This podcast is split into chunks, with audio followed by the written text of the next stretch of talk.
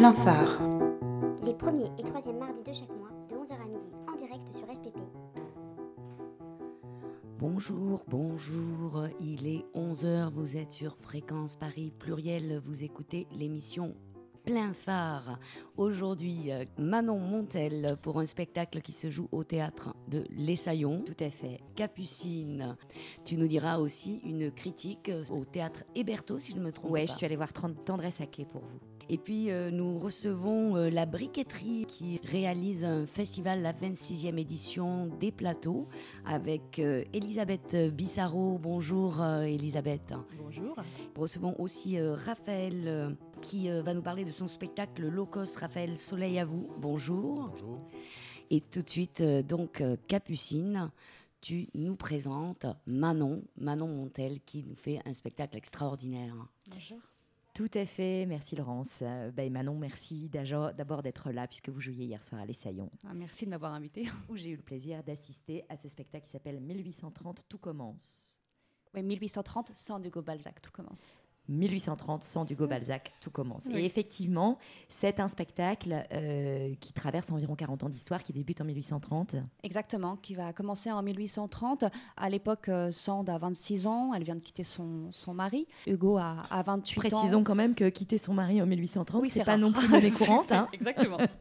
Euh, Victor Hugo vient de triompher des classiques lors de la bataille d'Hernani et Balzac a 31 ans et commence euh, à poser les bases du, du réalisme. Voilà. Donc en 1830, ils ont tous la une petite trentaine. Exactement, et c'est vrai que euh, c'est intéressant de démarrer comme ça avec euh, ces, ces auteurs qui sont des, des- des mythes, des, monstres de, de la littérature, et de les voir, bah oui, ils ont été jeunes aussi, et fougueux, et plein de passion.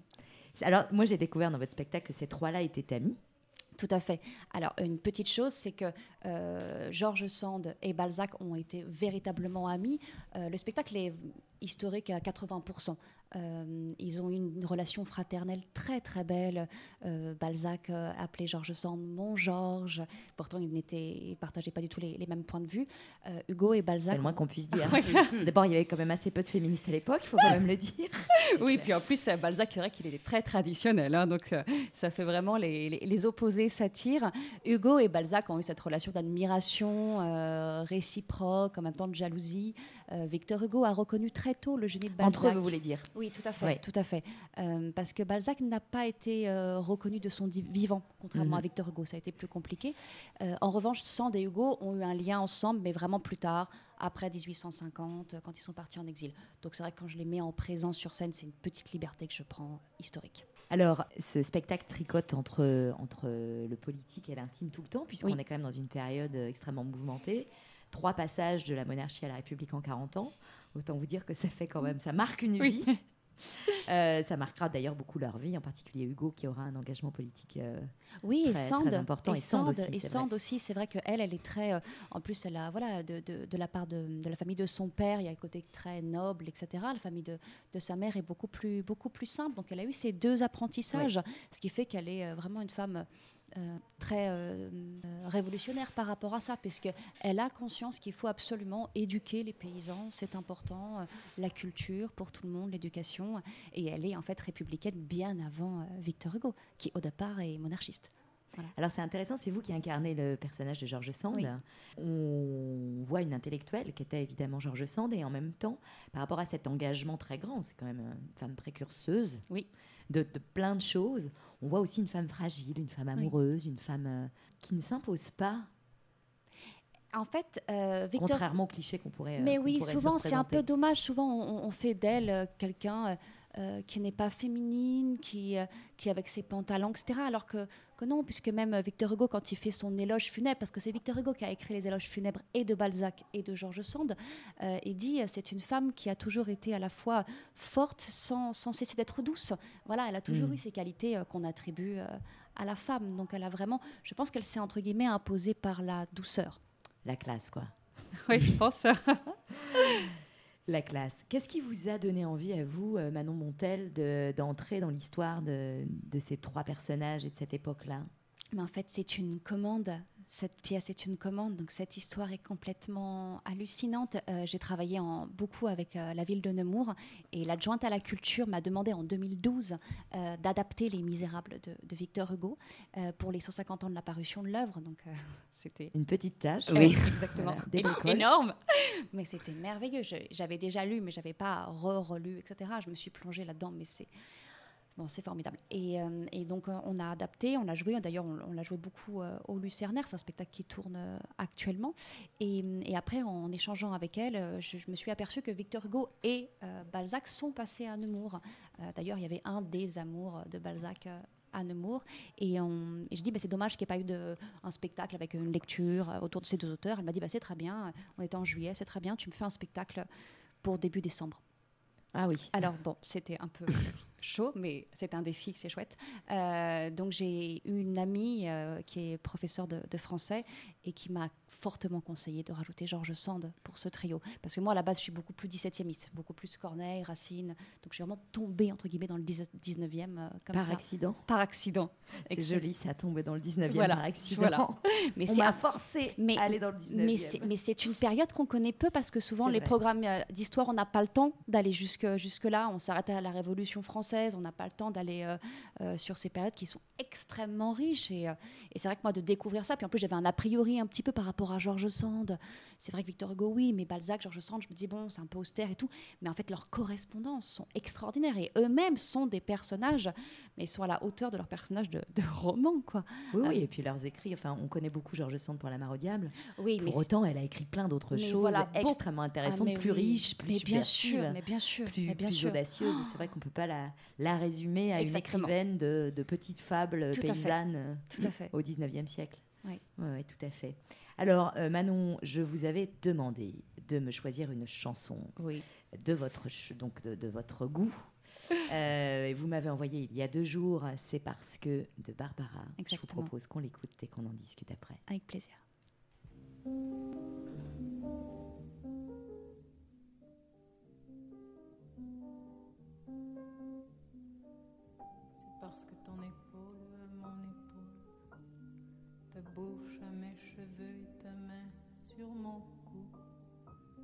Parce que dans mes reins, quand ton souffle me frôle, c'est parce que mains, c'est parce que jour à jour, c'est parce qu'au matin, c'est parce que la nuit, quand tu dis viens, je viens, tu souris, je souris.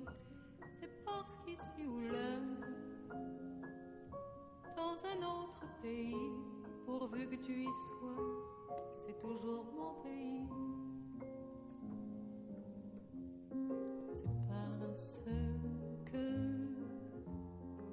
Je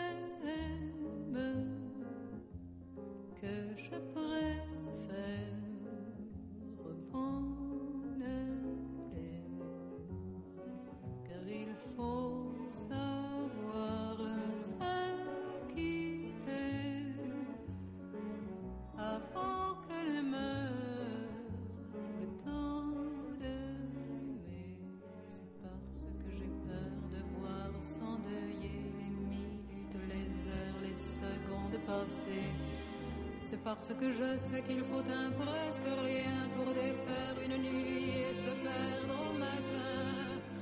Je ne laisserai pas pencher sur notre lit ni l'ombre d'un regret, ni l'ombre de l'ennui. Je ne laisserai pas mourir au fil des jours ce qui fut toi et moi, ce qui fut notre amour. Il ne sera jamais emporté par le temps. Je l'emporte restera vivant. Laisse-moi, oui je t'aime,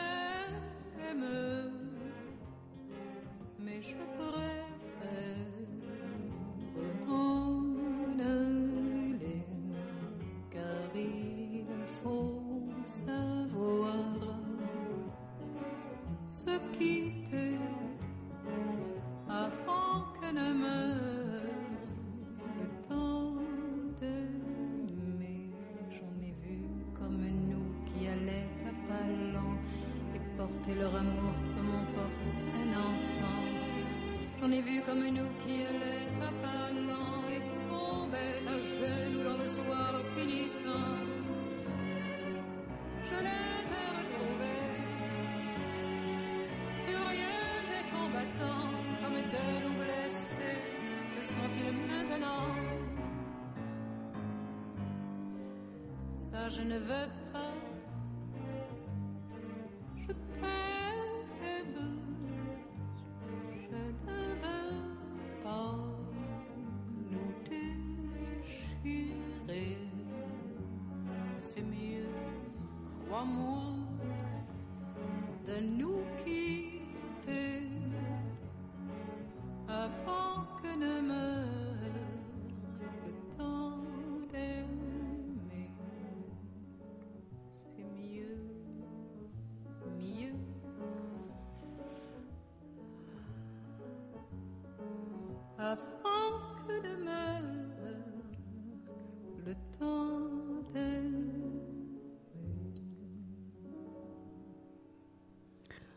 Vous êtes sur FPP, Fréquence Paris pluriel 106.3 FM et vous écoutez plein phare Capucine. Il me semble que donc ce Barbara, c'est ton invité Manon Montel qui a eu cette idée-là. Pourquoi? Eh bien, parce que je trouve qu'elle est. En fait, elle apporte véritablement un message d'espoir. Pour moi, c'est euh, quand on sent que dans une relation, euh, bah, elle va finir, il vaut mieux partir avant de se déchirer. Donc, c'est justement, en fait, euh, dès qu'il arrive quelque chose de très, très noir, essayer toujours de sauver la part de vie, la part euh, de lumière qui peut rester. Voilà. Et je crois que ce spectacle, c'est ça aussi. C'est Parce qu'à la base, c'est des histoires d'humanistes, en fait. Vous aimez Barbara, vous faites un spectacle euh, notamment sur les romantiques, sur Hugo. Vous êtes une romantique, Manon? Oh, je sais pas. Je suis une passionnée. Je sais pas si je suis une romantique. Passionnée de littérature, passionnée Ah oui. des mots. Oui, exactement. Je trouve que c'est c'est un apprentissage euh, extraordinaire. J'ai eu la chance d'avoir une, une formation à, à, à la Sorbonne euh, Nouvelle euh, avec des professeurs mais tellement passionnants qui, qui enseignent avec tellement de, de- de fougue qu'on a forcément envie de- d'apprendre le plus possible, de découvrir des auteurs. Ça, c'est votre double cursus. Vous ne venez pas du théâtre, vous venez de la littérature. Alors en fait, je viens, j'ai fait les deux. En fait, j'ai fait, euh, j'ai toujours fait du théâtre. J'ai toujours voulu être euh, comédienne, même à 4 ans. euh, Je disais ça à mes parents que je voulais être comédienne. Et ça c'est toujours resté. Donc j'ai fait une école de théâtre. J'ai fait Claude Mathieu à 18 ans. Et en même temps, j'ai fait la fac. En même temps, j'ai fait la fac euh, de lettres euh, modernes. Et en même temps, j'ai fait aussi un peu de danse classique. de danse classique Un également. peu, ouais. Donc, euh, Oui, parce que je pense que pour un comédien, c'est important. Le corps, la voix, c'est un tout. Mais vous êtes dans cette euh, tradition du classique, dans la littérature classique, dans la danse Oui, classique. Vous auriez exactement. pu faire du hip-hop et, euh, Et non, en fait, j'ai fait du je- classique. Ah oui, bah, c'est, oui, vrai que oui, j'aime beaucoup. J'aime beaucoup. Et puis, c'est vrai que le, le classique, euh, puis même les, les- les personnages de la littérature, ils sont tel- tellement grands. Bah, Je ne dis pas que le contemporain, c'est pas le cas, bien sûr. Mais je ne sais pas pourquoi. Ça, ça a toujours été euh, Pour vous, ça résonne plus? Euh, possible. Possible. Je pense qu'il y, a il y a une espèce de, de profondeur chez les personnages de, de- de Corneille et Racine, une richesse, une, une difficulté d'interprétation. euh, parce qu'en plus, on ne peut pas utiliser la langue de tous les jours. Il faut utiliser l'alexandrin. Donc, euh, ça complexifie. Même là, sur 1830, on, a quand même, on, on s'est obligé quand même à écrire en, en- en évitant évidemment les élisions. euh, C'est un exercice que vous avez beaucoup fait. Vous avez joué beaucoup dans, dans les classiques. Vous avez joué les grands rôles féminins. Vous avez joué. Oui, oui j'ai eu de la chance. J'ai joué effectivement, bah, j'ai joué Roxane dans Cyrano. Euh, pièce pourtant que je n'aime pas. Voilà. Mais, J'adore Cyrano. non, j'aime pas. Qu'est-ce je- que vous n'aimez pas dans Mais je n'aime pas parce que je trouve que c'est une pièce. euh, je, je trouve que c'est terriblement sexiste. Enfin, on, monte au pinacle un homme euh, qui ment à une femme euh, toute sa vie, quoi. Et une fois qu'elle a bien pleuré l'homme qu'elle croyait aimer, bah, juste avant que lui meure, elle lui dit "En fait, tu t'es trompé. Tu n'as pas pleuré le, le- le bon mec." Enfin, j'étais d'une cruauté. C'est très intéressant la lecture que vous faites Non, de non, mais Cyrano. je, je- je- enfin, vraiment, ça me juste pour que Christian et pour que Cyrano puissent entre guillemets chacun profiter de Roxane, ils lui mentent, mais c'est pas ça l'amour. Enfin, en tout cas, c'est pas. C'est intéressant le point de vue que vous portez parce que pour moi, justement, Cyrano fait partie de ces grands héros masculins qui n'est pas profilé euh, uniquement co- comme un modèle de virilité, mais qui est euh, dans sa sensibilité, dans son rapport au mot et dans son amour. Il est dans son égoïsme. Mais c'est vrai. J'adore les débats. Non, mais il est dans son égoïsme, c'est hallucinant. Alors évidemment, il est merveilleux, il est Il est dans ses grandiose. peurs, il est dans ses... Bah oui, mais ça excuse pas tout. C'est pas parce qu'on a peur qu'on peut faire souffrir les gens. Oh, mais c'est surtout, je pense, c'est la faiblesse euh, de- humaine qui, que, que représente Cyrano. Mais c'est vrai, j'aime bien le débat. Mais euh, non, Cyrano est-il un con? Oui j'en- j'en reviens quand même à la difficulté de jouer ces personnages-là parce que je pense que jouer euh, Sand, euh, Hugo, euh, Balzac pour un comédien, ça doit aussi être compliqué dans l'idée pas d'imiter, évidemment. Mais en plus, là, on est complètement un contre-emploi. Mm. Aucun de nous ne ressemblons. Et puis moi, en tant que metteur en scène, j'ai absolument pas envie de ça. Euh, je, je vois pas l'intérêt. Euh, donc euh, c'est vrai que je. je- en même temps, l'avantage de jouer ces personnages historiques, c'est qu'on peut s'appuyer sur des biographies. Alors que quand on prend une pièce de théâtre, c'est aussi l'avantage quand on adapte des romans au théâtre. On a toute la description qu'en fait l'écrivain, ce qui nourrit l'imaginaire du, du comédien. Donc, euh, donc non, le, le- c'est vrai que c'est intéressant de pouvoir euh, creuser sur euh, la vie de Georges Sand pour essayer de l'interpréter au mieux. Oui, c'est-à-dire que la réalité vous donne une matière naturelle Exactement, qui, exactement. décrit- qui définit le personnage. Moi, j'aimerais qu'on parle un peu de vos multitâches sur ce projet, puisque Oui. vous en êtes euh, l'autrice, vous en êtes également la metteuse en scène et vous en fait. êtes également l'interprète. Exactement. Alors autant la phase d'écriture est, est une phase euh, qui s'inscrit dans une autre temporalité, autant la mise en scène et le jeu se passent exactement en même temps. Comment ça s'est passé pour vous? Alors en fait, déjà quand on écrit, euh, bah, on met en scène déjà quand on écrit. Parce qu'en plus là, il s'avère que comme ça a été, voilà, euh, j'ai écrit. Alors je connaissais pas encore le, comédien euh, Thomas Marsol qui joue Victor Hugo, mais je connaissais euh, très bien Stéphane Dauche qui joue Balzac. Et, et quand j'ai écrit, je savais que c'est lui qui, qui jouerait le rôle de Balzac. Donc forcément, ça, ça facilite parce que dans l'écriture, j'avais sa voix en, en tête. Et c'est pareil pour la mise en scène quand on écrit ou même quand j'adapte Les Misérables, on, on y pense dès l'écriture en fait. C'est un tout. En revanche, après sur le plateau, euh, quand il s'agit véritablement de direction d'acteur, euh, si moi je suis sur le plateau, etc., euh, j'ai Stéphanie Wurtz, mon assistante, ma merveilleuse assistante, qui, qui est là pour me donner son, son regard extérieur. Voilà. D'accord. Et quand vous étiez au plateau, c'était pas, c'était, vous parveniez à vous, à vous séparer de votre rôle de metteur en scène. Vous arriviez à, ne faire qu'être Georges Sand. Bah, je le fais, je le fais souvent en fait, euh, cet exercice d'être et sur le plateau et metteur en scène. Donc euh, la mise en scène est préparée entre guillemets en amont. Je sais exactement ce que je souhaite, ou alors euh, quand je sais pas, je cherche avec mes comédiens, mon assistante, etc. Même je peux demander à mon assistante de faire ma, doublure. Mais à partir du moment où je suis sur le plateau, je suis sur le plateau je suis là en tant que comédienne. Et quand je joue avec mes comédiens, je joue avec mes comédiens. J'ai j'ai pas envie de euh, qu'ils aient l'impression de ne pas avoir leur partenaire en face d'eux, mais le metteur en scène qui se dit euh, ah tiens, euh, elle a- il a bien fait ça ou pas bien. C'est- J'ai pas envie de travailler comme ça. Donc, euh, je suis complètement schizophrène, je pense en fait. D'accord, mais écoutez, dans certains, cas, dans certains cas, ça peut être très utile. Cet engagement radical comme ça au plateau, c'est une chose que vous transmettez à vos élèves dans vos cours de théâtre? Oui, oui, oui. J'ai- eu la chance effectivement de découvrir l'enseignement et c'est un, un- un plus. Et les élèves nous apportent tellement. D'ailleurs, hier soir à la présentation, j'avais euh, mes anciens, euh, certains de mes anciens élèves qui m'ont fait, qui ont eu la, la gentillesse de venir me voir et ils sont merveilleux. Je, trouve que c'est très important de, de- transmettre. Alors moi, je me focalise essentiellement sur les lycéens parce que je pense que s'ils sont à l'âge de tous les possibles, j'ai pas la patience pour les petits euh, ni pour le collège. Euh, donc c'est vraiment voilà le, lycée. Je trouve que c'est un, un âge charnière et, et avec eux voilà on, on travaille euh, beaucoup de scènes. Ils avaient même travaillé certaines scènes de 1830 qu'ils ont reconnues hier soir. Alors oui, parce que ça, c'est une chose qu'il faut dire. Manon Montel a intégré dans sa pièce des extraits des grands classiques. On retrouve notamment la fameuse euh, scène Camille Perdican Exactement. euh, de, de Musset. Euh, Il y a une scène d'Hugo aussi. Frollo, oui, dans Notre-Dame de Paris. Voilà, Frollo Voilà. dans Notre-Dame de Paris. Ce qui est d'ailleurs assez étonnant et amusant de tout d'un coup retrouver des scènes qu'on connaît par cœur. Exactement. Ou pas loin, en tout cas des histoires qu'on connaît qui tout d'un coup sont interprétées comme ça. Bah, J'avais envie de les replacer dans un contexte euh, historique, voilà, de, de- de- de la vie des auteurs en fait. Euh, ça fait trois jours que vous jouez maintenant Euh, alors on a trois, commencé. trois dates, pardon. Voilà, exactement. On a commencé la semaine dernière.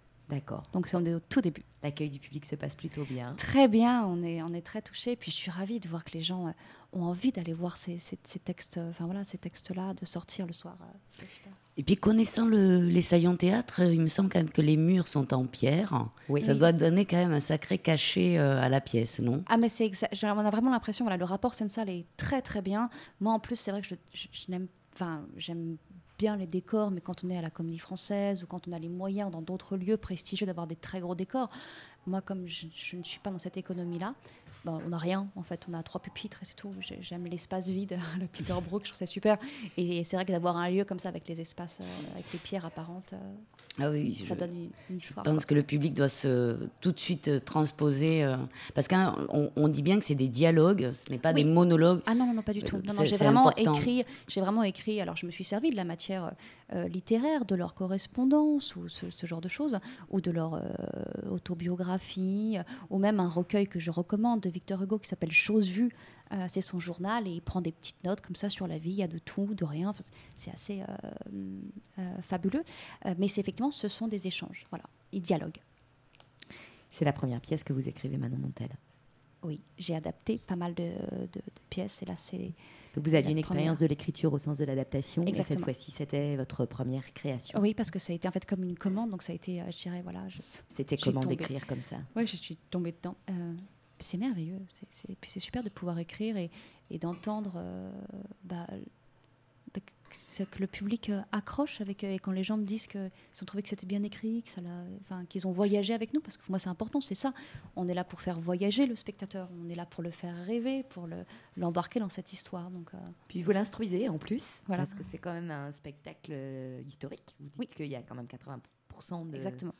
De- d'histoire, euh, d'histoire dans ce Oui, spectacle. Moi, j'ai appris plein de choses aussi. Je dois, je dois le dire. Moi, j'ai lu, euh, j'ai vu qu'il y avait une petite anecdote euh, comme quoi Balzac reprochait à, à Georges Sand d'habiller sa fille en petit garçon. Non, mais c'est tellement contemporain quand même. Là. on, a l'impression quand même qu'ils ils étaient des génies, mais des visionnaires aussi, sur les mêmes, on va dire, disputes qu'aujourd'hui, avec un Balzac euh, euh, très, comme tu disais, assez royaliste et carré, et une Georges Sand euh, socialiste. euh. Donc moi, je trouve ça palpitant qu'on arrive à les ressusciter dans un espace de jeu. Bah, c'est- vrai que les, les- les correspondances, je, je regrette souvent que les professeurs ne, ne donnent pas à étudier les correspondances plutôt que certains Mhm. romans qui sont plus difficiles d'accès. Euh, et justement, c'est dans une lettre en fait que Balzac écrit à la comtesse Hanska. Il dit bah voilà, j'ai été Comtesse voir, Hanska, qui est quand même euh, l'amoureuse de sa vie, l'amoureuse euh, de sa vie. dont on se demande si elle le mitonne pas un peu quand même, la comtesse Bah, Hanska. si, hein. si, si, Carrément, hein, on il y a est eu d'accord. beaucoup hein. de- Il y a eu Dès beaucoup que- de théories ouais. où ça a été voilà, ça a été assez. On se demande même s'il l'a déjà rencontrée. Si elle l'a rencontrée, puis en plus il l'a fait venir, il réussit à la faire venir à Paris, euh, il réussit à, à l'épouser et quatre mois après il meurt. C'est Après triste, hein. 15 ans de... Ouais, c'est une cruauté, mais c'est le, personnage. Donc, euh, Et c'est dans ce courrier-là. c'est donc, dans ce courrier, effectivement, c'est dans ce courrier qu'il adresse à la comtesse Hanska qui dit bah voilà, j'ai vu Georges Sand, euh, enfin, et je- elle s'entête toujours à payer sa fille en petit garçon, ce n'est pas bien, elle ne peut pas agir comme ça. C'est hallucinant. Et Balzac, voilà, il se promenait à Paris en robe de chambre, c'est vrai, parce qu'il il avait besoin. Puis il a toujours envie de- de- d'avoir plus de plus d'argent, le, le grand, le, le- le Le beau, succès. le sublime, le succès. Donc, ah, Être reconnu. ah oui, mais il, en fait, c'était un panier percé, quoi. Mm. voilà. Merci beaucoup, euh, merci merci, à vous. beaucoup Manon Montel. C'est vrai que le, ce que tu disais, Laurent, c'est très juste, et notamment parce que ce spectacle tricote beaucoup avec l'intime, euh, mais dans cette langue très belle qui est la langue du 19e, l'intime est toujours quelque chose d'universel et ça nous rapproche. Oui, Peut-être qu'effectivement, euh, ça peut être intéressant d'étudier la correspondance plutôt que les œuvres dans les lycées. ouais, je Si on pense. pouvait tenter des SMS euh, à la mode du 19e. Non, mais parce que ça les rendrait humains. Ça les rendrait humains, Mais je pense, ça. pour les, les étudiants qui les voient de notre âge, d'une autre. Ça les rendrait totalement. Mais on a beaucoup d'étudiants qui viennent. En plus, le spectacle s'adresse vraiment euh, dès la quatrième, troisième, seconde, première, terminale. Il y a plein de lectures possibles. Et, euh, et ça marche très très bien, justement, aussi auprès de ces jeunes, parce que souvent ils se disent Oh là là, sans Hugo Balzac, Mm. pff, la barbe. Et en fait, ils se rendent compte, bah, ce sont trois humanistes qui ont leurs failles, avec euh, Victor Hugo, euh, avec ses, voilà, ses infidélités euh, conjugales, Balzac et sa folie, Georges Sand qui tombe amoureuse tout le temps. Enfin, ils, ont, voilà, ils sont terriblement humains. Ah, moi, j'adore ces Voilà. moments où, où je crois Balzac vient voir Sand en lui disant Qu'est-ce que c'est que cette espèce de sourire naïf sur ton Oui. visage? T'es amoureuse. Ah, ça y est, t'es amoureuse. Enfin, il y a quelque chose comme ça de très familier, quoi. Mais c'est ça, mais ils étaient vraiment comme ça. hein. Ils, étaient, euh, ils débattaient beaucoup. En fait, ce qu'il faut imaginer, c'est que Balzac allait dans la maison de Nohant de Georges Sand. euh, et il est, et là, il, il est resté plusieurs jours et il débattait des œuvres. Et à lui de conseiller d'écrire sur euh, tel ou tel euh, sujet. lui, va pareil. et puis en même temps, il parlait de la vie privée. Quoi. Eh bien, écoutez, merci beaucoup Manon Montel, en tout cas d'avoir écrit, d'avoir mis en scène et de jouer ce spectacle 1830 Centre Hugo Balzac, tout commence. Bah, merci beaucoup de m'avoir invité. Ce spectacle est joué au théâtre de l'Essaillon jusqu'en janvier, les lundis et mardis. À 21h. À 21h. Le prix des places évolue de 15 à 25 euros. Vous pouvez évidemment acheter vos places sur les sites de réservation, bien directement au théâtre. Exactement. Merci Manon Montel, c'est un, un beau spectacle que vous nous offrez. Merci à vous.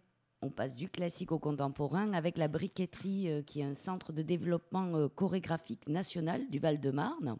Et on reçoit donc Elisabetta Bissaro. Bonjour. Bonjour, qui euh, va nous parler de, de, ce lieu un peu hors norme. Et en même temps, il y a les plateaux, la 26e édition, donc un festival aussi sur la danse contemporaine. Et Raphaël Soleil à vous est là pour parler de son spectacle au COS qui va se jouer le 28 septembre. Elisabetta, je vous avais demandé de la même façon que pour Manon euh, une musique qui vous parle. Donc on va faire une petite pause pour les auditeurs et puis on, revient tout de suite avec la briqueterie.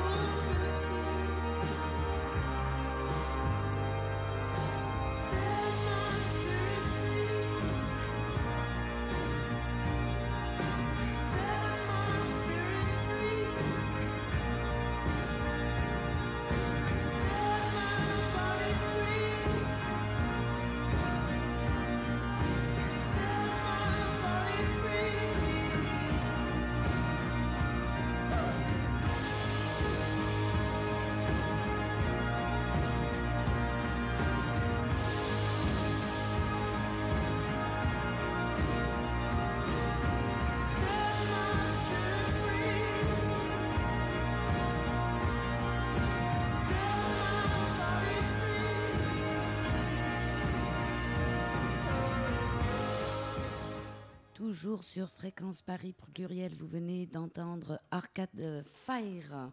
Euh, C'est Elisabetta Bissaro qui nous a proposé de découvrir cette chanson-là. Bonjour Elisabetta. Bonjour. Alors on rentre tout de suite dans ton univers, mais toi, ton quotidien, c'est la briqueterie. c'est plutôt ça. Oui.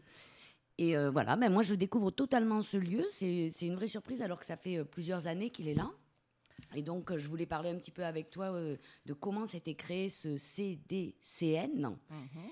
Et euh, oui, un petit peu son histoire déjà, parce que ça vient donc d'abord d'une usine de, où on faisait des briques. Oui, c'était en fait une ancienne usine de briques euh, qui a été active jusqu'aux années 70 et qui a été réhabilitée en 2013 euh, grâce au soutien du conseil euh, départemental, à l'État, la région, et qui est devenue un lieu de danse, euh, de danse contemporaine.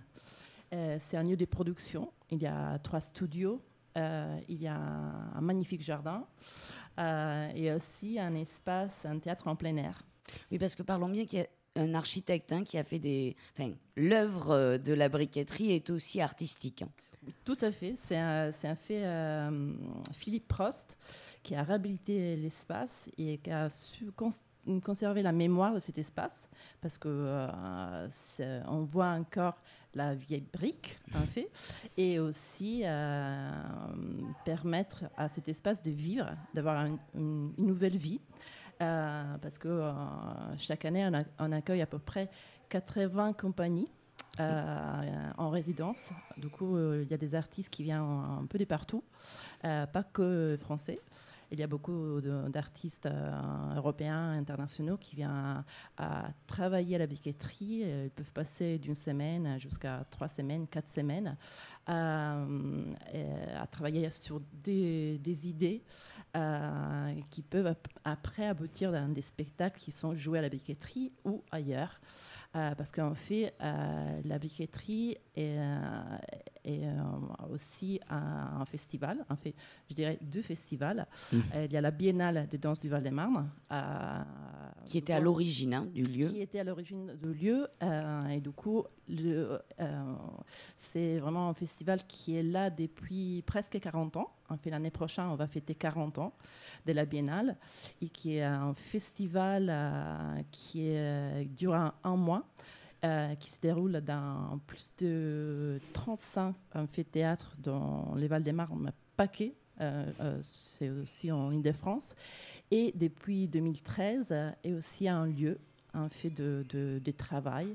Euh, du coup, l'activité a multiplié euh, depuis euh, les- ces 50 ans, cinq ans de- d'ouverture. Mm. Et, et chaque année aussi, on accueille ce qu'on appelle les plateaux. euh, qui est une plateforme de danse internationale euh, dédiée plutôt à, la, à, la- à des compagnies émergentes, à la jeune création. Euh, et on accueille sur 3-4 jours à, à peu près 15 compagnies. Euh, cette année, c'est à la briqueterie et aussi euh, au théâtre Jean Villard, à Vitry-sur-Seine. Et, sont des compagnies qui ont des univers très très différents euh, euh, et qui parlent de la danse d'aujourd'hui. en fait. Effectivement, et Raphaël euh, qui est là aussi parce qu'il va donc jouer un spectacle qui s'appelle le Low Cost. Alors c'est ton ta première création hein, avec le, sur les plateaux, si j'ai bien compris. Alors, c'est, euh, ce n'est pas la- ma première création, mais c'est la première fois que je participe au plateau. Et, euh, et ça fait suite à une résidence à, à- au- à la briqueterie euh, qu'on a faite en janvier, de, en juin 2017.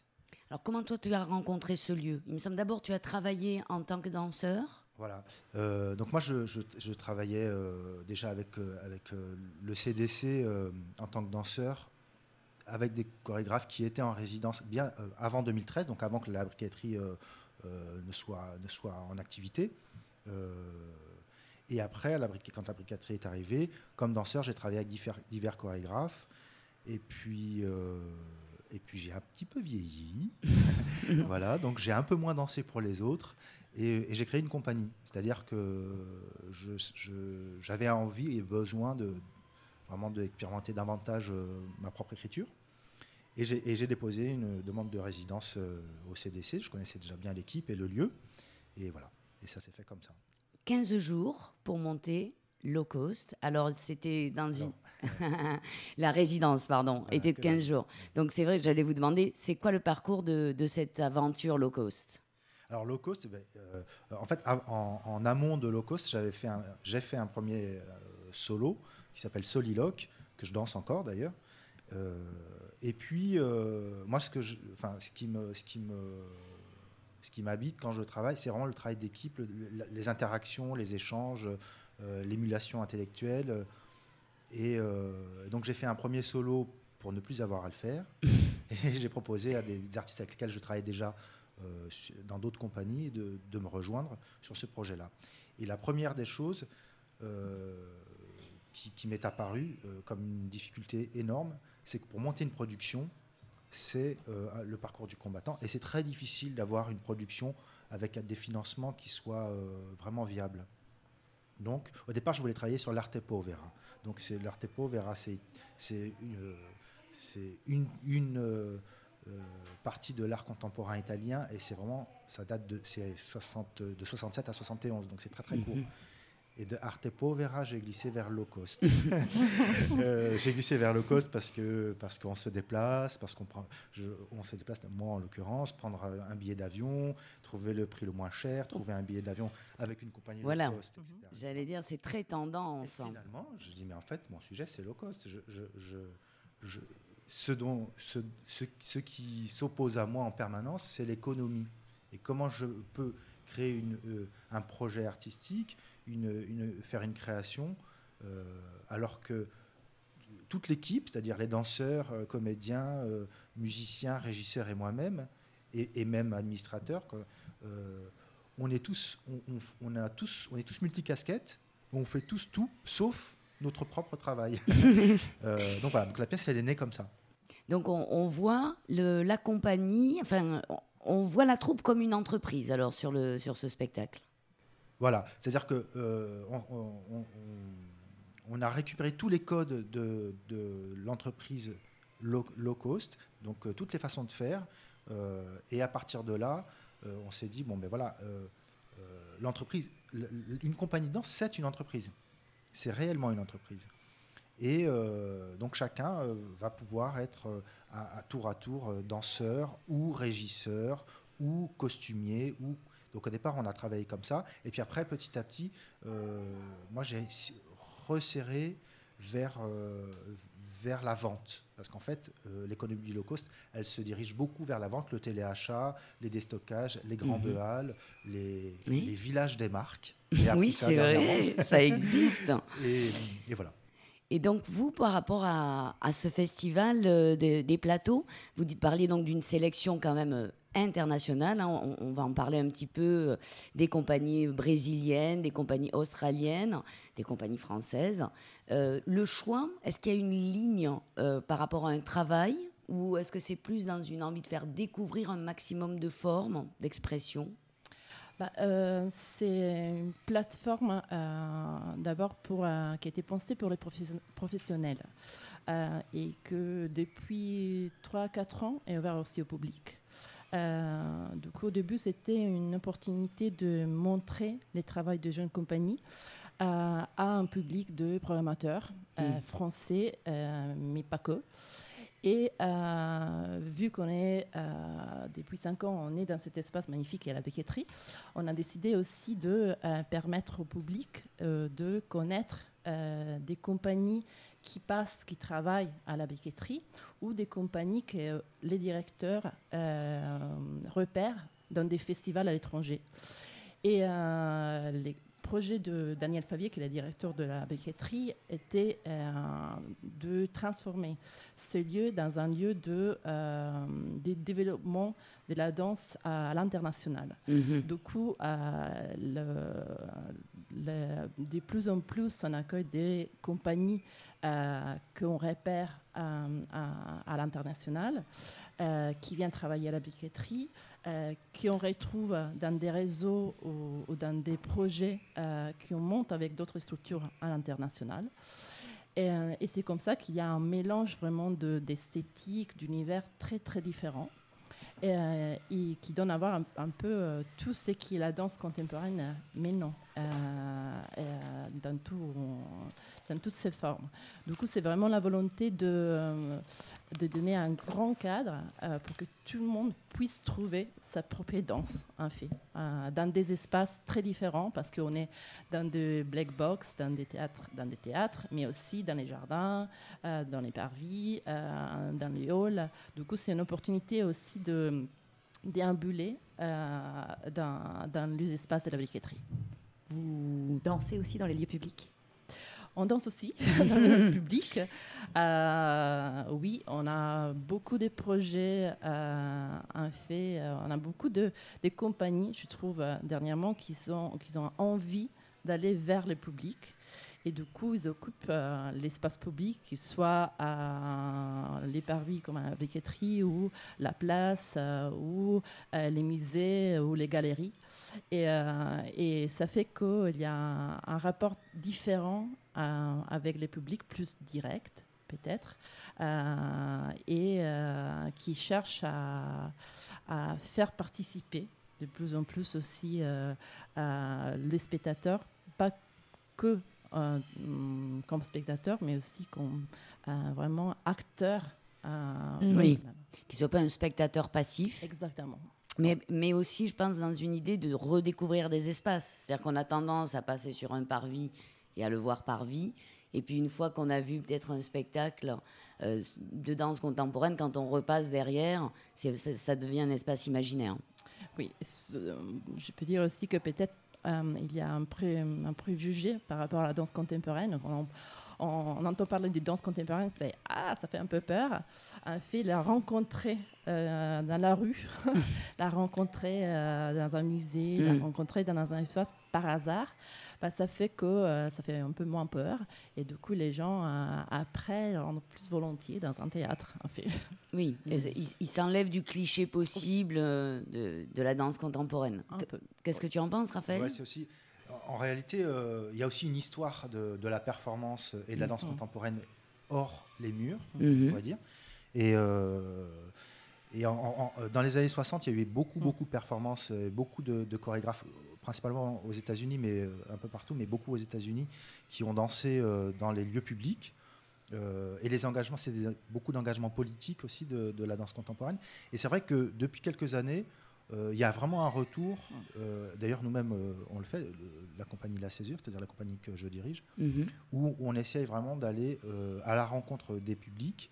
Euh, c'est aussi une forme de médiation culturelle, c'est-à-dire que euh, si je prends le cas de- du CDCN, de la briqueterie, euh, c'est- dans un quartier euh, qui est assez populaire, et souvent les gens qui vivent à proximité, qui vivent sur le territoire du lieu, ne viennent pas euh, à la briqueterie, alors que c'est juste en face ou à Ah deux oui. rues. Et donc il y a aussi cette, cette volonté, des, mais je pense que c'est aussi valable dans le théâtre, euh, des artistes, des acteurs euh, de, de la vie culturelle et artistique, d'aller vers des publics qui, ont fait. en fait accès à ces lieux, mais qui ne le savent pas. Oui, Oui, les publics de proximité, c'est les fameuses actions artistiques associées que maintenant à peu près tous les grands théâtres euh, euh, demandent aux artistes. Traversons la rue et allons au théâtre, Moi, je allons trouve ça voir des génial, mais j'ai quand même un petit bémol parce qu'un très bon comédien au plateau n'est pas forcément un bon pédagogue, n'est pas forcément quelqu'un qui a envie d'animer des ateliers ou de les monter. Oui. C'est pas tout à fait le même métier. euh, euh, la rencontre du public, il faut que ce soit un désir, il faut que ce soit généreux, quoi. Pour faire Oui, venir les gens, il faut après, donner. Ce n'est pas une obligation. Euh, Mm. les, les artistes qui s'engagent dans cette voie-là sont des, des- des- bon, sont des artistes qui font un choix, qui ont un engagement. C'est ça, pour que ça a du sens. et Et, alors, c'est merveilleux. Euh, voilà. Ah, Si je prends par exemple le, le cas de notre- du, du travail euh, que, que nous faisons, euh, on, fait, on fait énormément de médiation culturelle. Moi, je travaille aussi beaucoup dans les écoles. euh, Mm. Alors, à la différence de Manon, je, tra- je travaille aussi avec des lycéens, mais je travaille beaucoup avec les tout petits dans les écoles maternelles, donc les, ça doit être ce intéressant. qu'on appelle le premier travail. Et, euh, et comme on- on- mon médium, c'est la danse, euh, euh, on passe par le corps, donc c'est pour ça que je vais vers les tout petits. Et puis, je, je travaille beaucoup dans les écoles, dans des REP+, dans des zones Mm. précaires ou défavorisées. Euh, et ça nous permet, ça permet à la compagnie et au, au théâtre ou au, au CDC avec qui on est en convention, de faire venir des classes euh, et, d'amener des enfants euh, à avoir des spectacles, ce qu'ils ne font jamais euh, Oui. dans leur milieu social ou dans leur vie de famille. Oui, donc vous êtes un artiste engagé. Euh, ça, je pense que c'est ce que Capucine aussi voulait dire. Comme- C'était même pas ça, c'est que ça ait du- du sens en fait. Mm. C'est de faire les choses avec désir et pas parce que pour pouvoir vendre un spectacle, il faut. Et je suis convaincue que, Ouais, ouais. que vous le faites. Je veux juste partager une petite expérience que j'ai vécue au TGP qui fait beaucoup ça, hein, qui fait Mm. beaucoup venir les publics. Théâtre Gérard Philippe. Théâtre Gérard Philippe, euh, où euh, il y avait dans le public des gens qui vont jamais au théâtre, donc ils n'ont pas les codes. Donc ils parlent, ils mangent des chewing-gums, c'est limite s'ils n'allumaient pas une clope. Mm. Ce que j'ai trouvé hyper bien, c'est que la qualité du spectacle a fait qu'ils sont, ils ont été euh, captés Ouais. par ce qui se passait et qu'en fait, euh, c'est plus une question de code, c'est une question d'être connecté, quoi. Et je trouve que ce public a ce mérite-là de nous, de nous obliger à, à vraiment faire des spectacles extraordinaires et à aller chercher les publics. Ils sont plus aussi habitués au spectacle vivant. Je veux dire, dans le sens, je suis pas trop vieille non plus, mais la télévision, euh, les réseaux sociaux, enfin, l'écran a pris un tel espace aussi pour ces enfants. Alors là, il est sur les tout petits, je pense qu'ils sont encore un peu protégés. Mais c'est bien Pas aussi, ça, hein, Pas en tout cas, c'est bien pour moi l'idée d'aller à la source, d'éveiller des sens à, à un enfant ou même à un adolescent, hein, comme tu disais, euh, Manon, euh, sur le principe euh, de, de transmettre un art. Une petite question.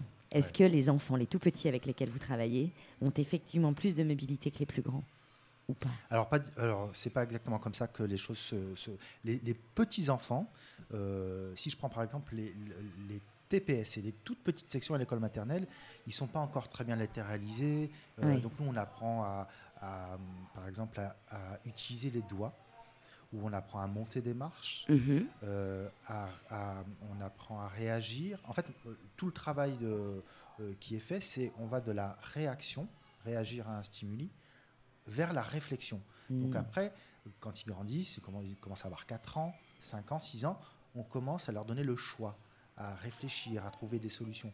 Mais ils n'ont pas plus de mobilité quand ils sont petits, Mm. quand ils sont grands. Simplement, euh, c'est pas le même, c'est pas du tout le même corps. Le- C'est le- pas le même la- corps. Par exemple, si je prends la tête, euh, la tête, quand on est un tout petit enfant, elle est énorme, elle est extrêmement lourde. Quand plus on grandit, moins elle est grande par rapport à son corps. Donc on, on ne peut pas se mobiliser de la même manière selon qu'on ait 4 ans, 8 ans ou même euh, 40 ans ou plus.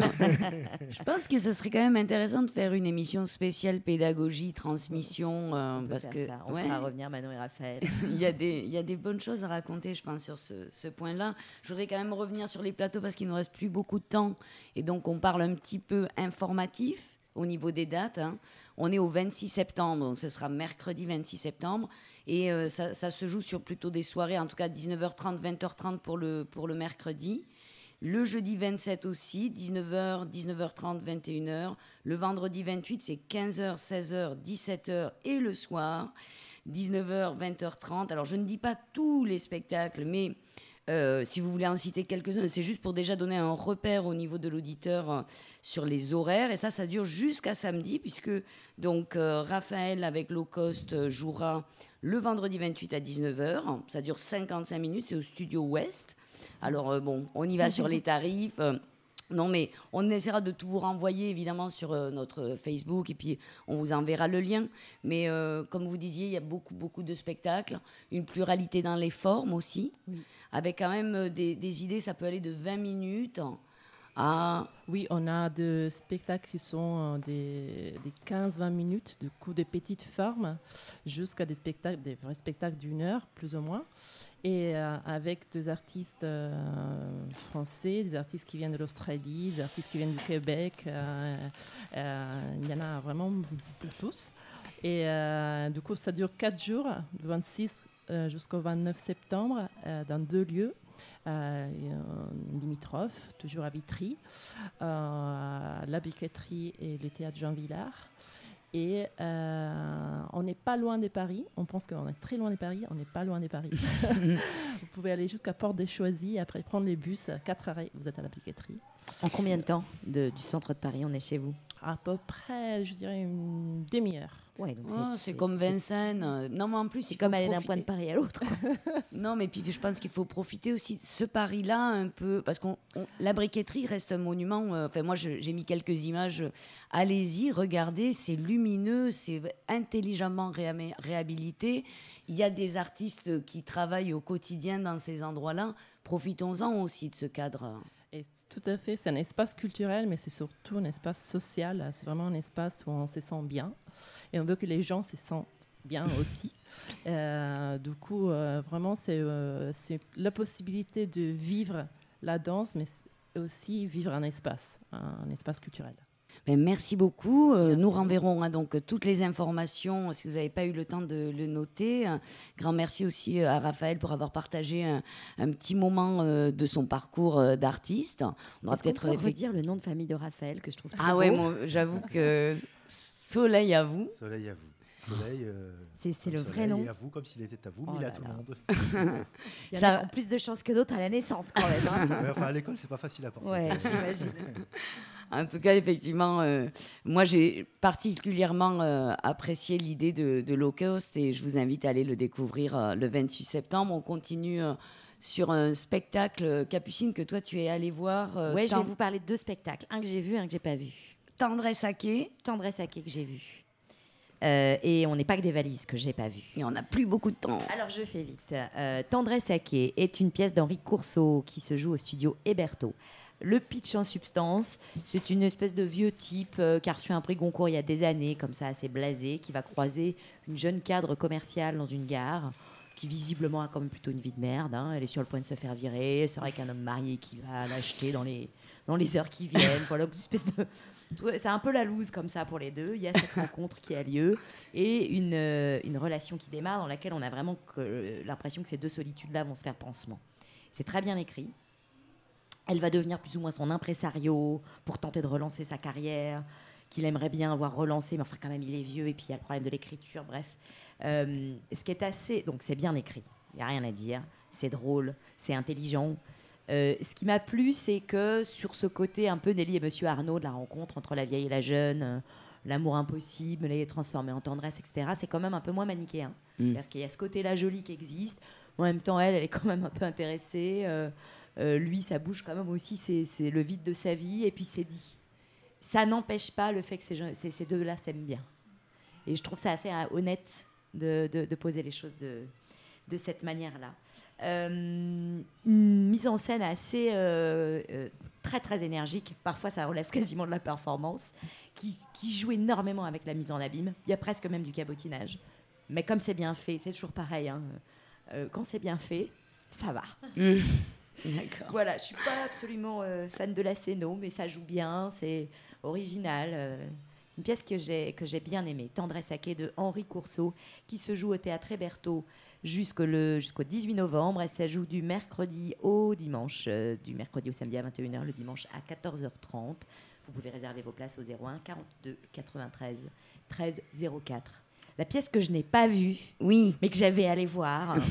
Euh, je vous en parle maintenant parce qu'elle ne joue, cette semaine et que cette semaine. S'appelle On n'est pas que des valises. Elle joue euh, à la Maison des Métallos dans le cadre d'une sorte de festival assez vaste qui parle des, femmes en lutte. Et pourquoi est-ce que j'ai envie d'aller voir cette pièce? C'est parce que euh, elle a été écrite et conçue à partir de l'histoire des ouvrières de Samsonite à Henri Beaumont qui ont vu leur usine fermer et où euh, ce groupement d'ouvrières a décidé de ne pas se laisser faire et a entamé une procédure en justice à la fois contre les dirigeants et contre les fonds de pension euh, d'investissement américains qui étaient quand même très très liés à, mm. à, cette affaire. Et ce sont les ouvrières elles-mêmes qui jouent dans ce spectacle. Ah. Donc je ne connais pas la qualité du spectacle, je, je, mais je trouve que la démarche est mm. géniale et d'avoir fait, d'avoir offert la possibilité à ces femmes-là de raconter leur propre histoire et de l'interpréter, eh ben ça vaut le coup d'aller voir. Ça joue donc du 20 au 23 septembre, c'est-à-dire de jeudi à dimanche à la Maison des Métallos. Alors je vous préviens, je n'ai rien, je n'ai ni les horaires, ni le prix, ni comment il faut réserver. Mais si vous allez sur le site de la Maison des Métallos, vous allez trouver tout ça sans problème. On n'est pas que des valises. Voilà, Laurence. Merci beaucoup. Euh, nous, on va se retrouver euh, le mois prochain. Je voudrais déjà remercier euh, ben, tous nos invités d'avoir été présents aujourd'hui. Raphaël, Manon. Elisabetta, merci pour toutes, toutes les informations que vous nous avez transmises. Nous, on les remettra sur notre Facebook. Je voulais quand même vous quitter sur une musique parce que Raphaël a fait une création spécifique musicale pour son spectacle low cost et il a eu la gentillesse. Est-ce de- que, est que ça veut dire que euh, Raphaël Soleil à vous est aussi musicien? Non, pas du tout. C'est Arnaud Salé, le compositeur euh, qui travaille- avec lequel je travaille, qui, qui compose les musiques euh, des pièces de la compagnie. D'accord. Et donc voilà, il, nous- la, gentillesse de nous avoir donné un extrait. Donc on va se quitter là-dessus, je pense, avec une envie de vous dire sortez, sortez, sortez.